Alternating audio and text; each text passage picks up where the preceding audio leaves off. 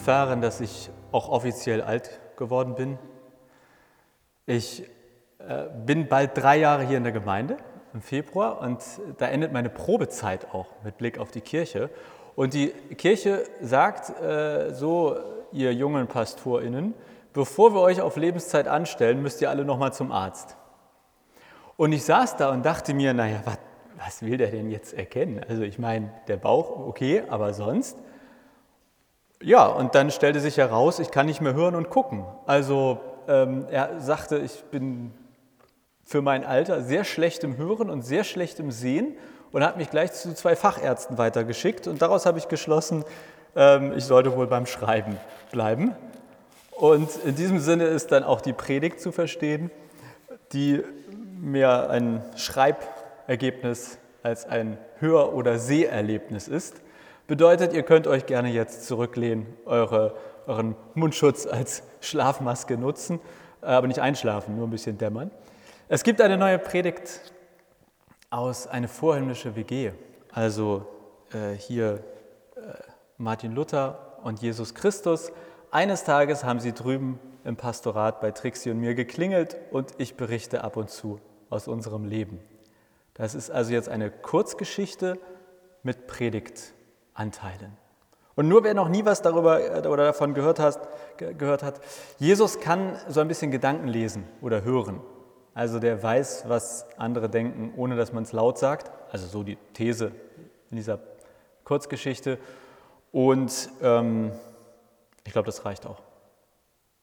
Die Folge heißt Pizza-Andacht. Die Pizza ist da, ruft Jesus und springt auf. Aber ich bin noch nicht fertig mit meiner Andacht, mault Martin. Das scheint Jesus herzlich egal zu sein. Er reißt die Tür auf, macht den hölzernen Türstopper drunter, dreht sich um und fragt, was ist los bei euch? Soll ich die Pizzen alleine reintragen? Keiner reagiert. Alle schauen auf Martin, der am Ende der langen Tafel aus Stehtischen und Hockern sitzt.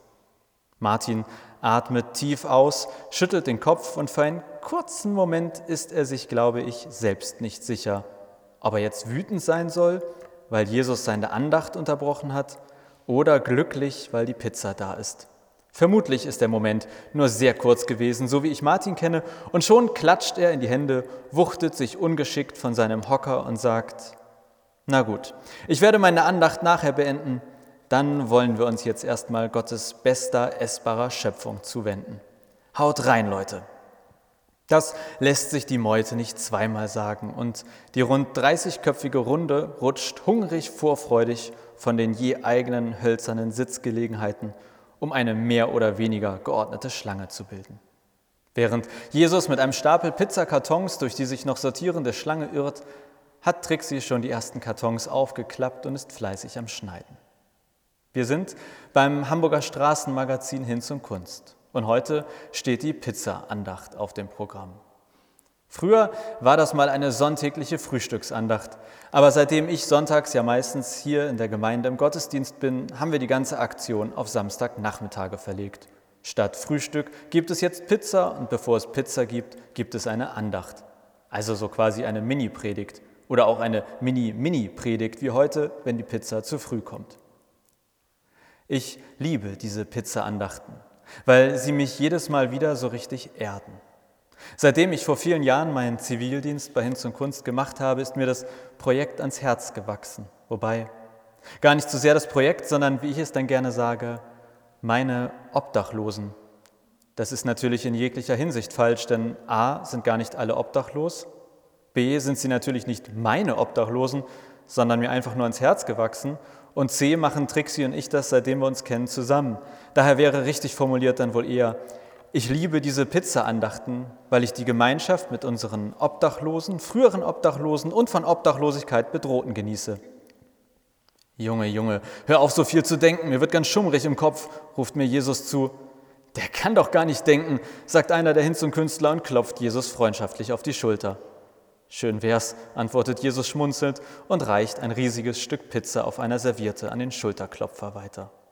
Danke, danke, Jesus. Bei dir alles gut soweit? Ja, ich kann mich nicht beklagen. Und bei dir? Ach, ich sag immer, schlechten Menschen geht es immer gut. Jesus runzelt die Stirn und fragt, was soll das denn heißen? Aber gerade als er seine Frage beendet hat, stürmen auf einmal zwei Hunde durch die Tür herein, auf Jesus zu und springen an ihm freudig hoch. Jesus grinst über das ganze Gesicht, kniet sich hin und tollt regelrecht mit den Hunden herum.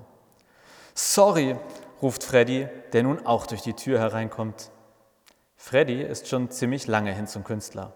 Und ganz ehrlich, er ist echt ein Kauz. Aber ein sehr liebenswürdiger Kauz.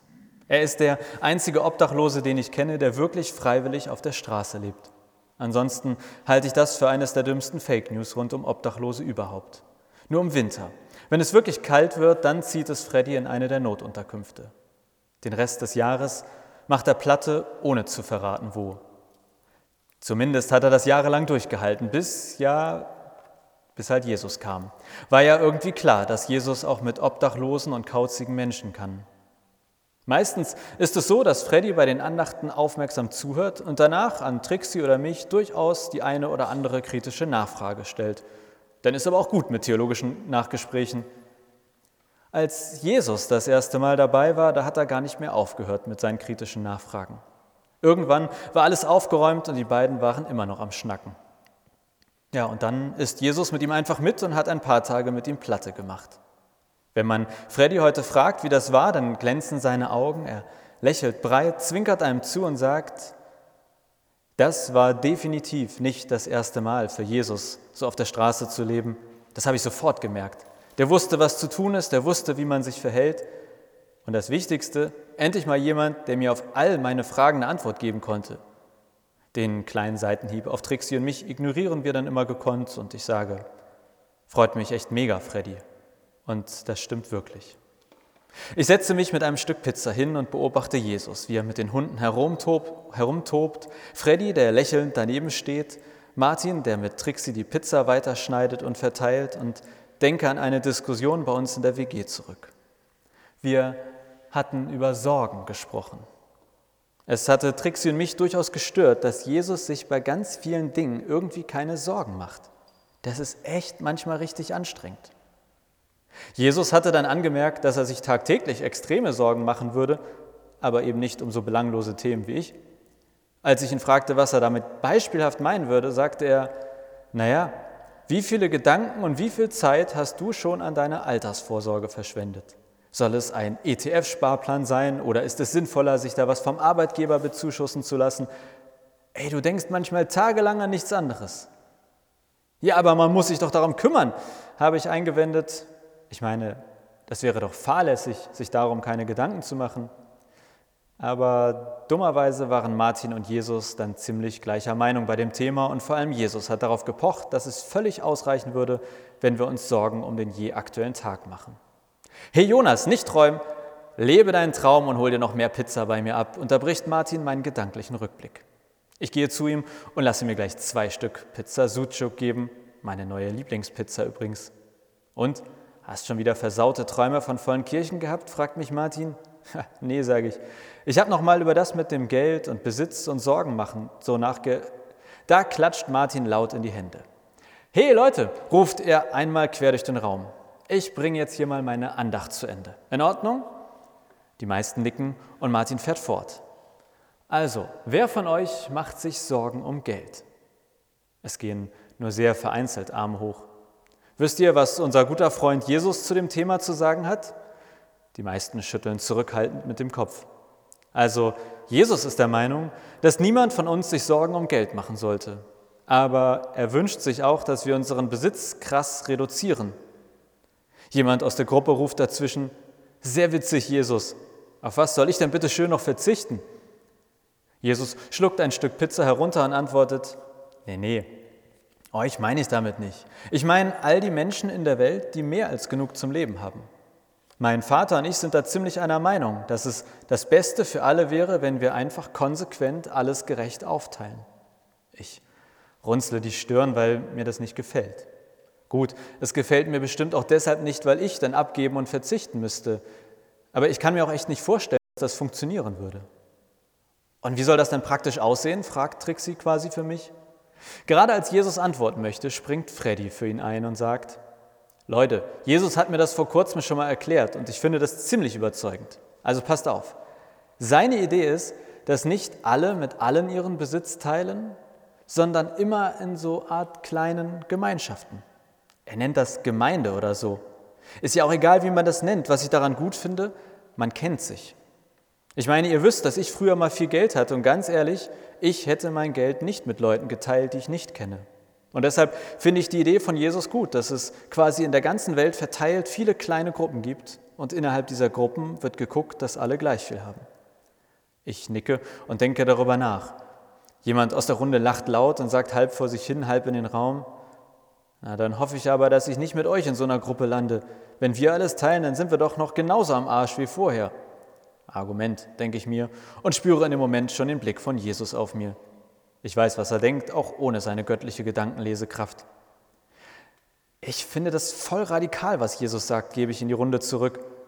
Ihr wisst, dass ich euch alle super gern habe. Aber hey, obwohl ich euch gern habe, weiß ich nicht, ob ich das könnte. Also mit euch all meinen Besitz und Geld zu teilen. Einige in der Runde nicken. Freddy sagt, klar, Jesus ist radikal, der schnackt nicht rum, sondern sagt, wie es halt am besten wäre. Aber ganz ehrlich, ein paar Euro mehr Hartz IV verändern für uns halt auch nicht die Welt, oder? Ich glaube, es wäre trotzdem besser, wenn wir noch so Zwischenschritte hätten. Nicht nur alles geben und teilen, sondern vielleicht erst mal ein Stück, erwidere ich. Martin räuspert sich und sagt, kannst ja mit 10 Prozent anfangen und dann gucken wir, wie es sich anfühlt. Außerdem ergänzt Jesus, dürft ihr eines nicht vergessen. Es geht mir bei all dem nicht nur um das Geld. Wisst ihr, wenn ich an diese Gruppen denke, die alles miteinander teilen, dann ist Geld und Besitz nur das eine. Aber das andere und vielleicht viel wichtigere ist die Gemeinschaft. Man sitzt zusammen, man isst zusammen, man schnackt, wie es einem geht und ja, auf diese Art teilt man dann alles, was man hat, auch Geld, aber eben auch das Leben und die Zeit. Ich denke über Jesus Worte nach. Ja, ich merke, dass mir das leichter fällt. Oder ich glaube, dass mir das leichter fallen würde. Vielleicht ist Geld nicht der erste Schritt, sondern erst der zweite oder dritte, zumindest für mich. Ich bewundere Trixie zum Beispiel dafür, dass es ihr so viel leichter fällt, Geld zu geben.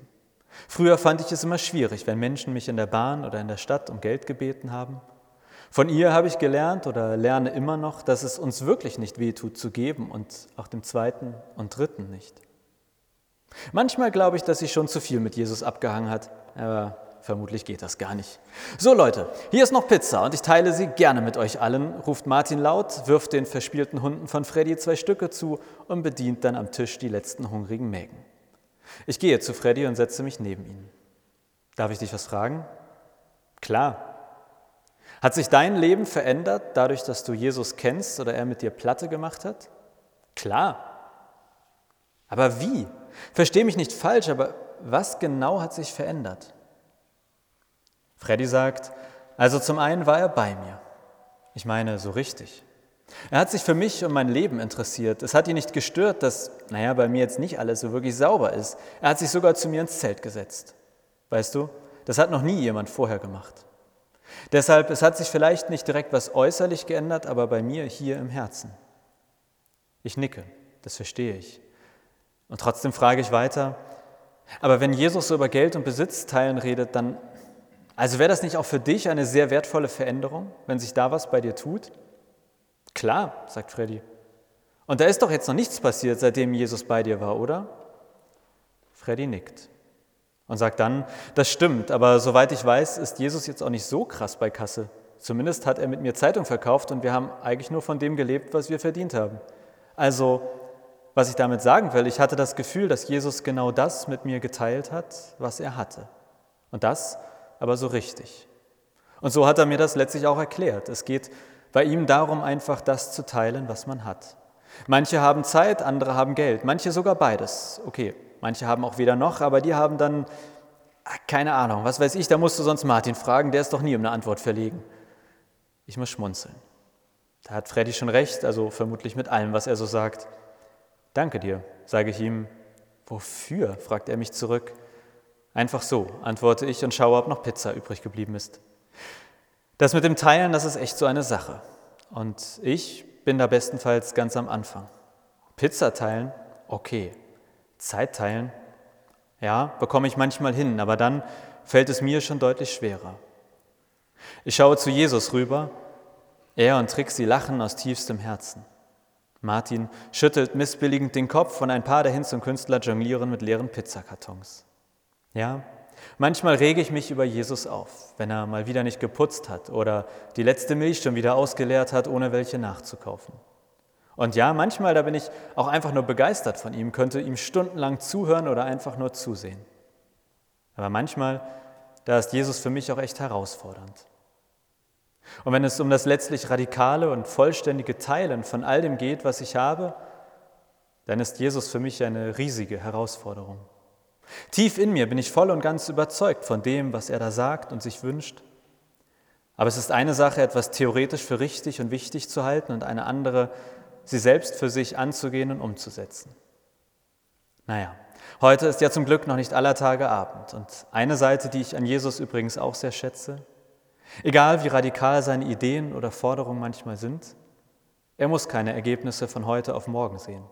Und anstatt täglich Druck aufzubauen, erlebe ich ihn eher als dauerhaften Motivator und Unterstützer. Von daher schauen wir mal, was da beim Thema Teilen vom eigenen Besitz noch so möglich ist. Wenn man sich nicht nur auf Jesus radikale Ideen einlässt, sondern sich dann auch mit ihm auf den Weg macht, diese Ideen im eigenen Leben Stück für Stück Realität werden zu lassen.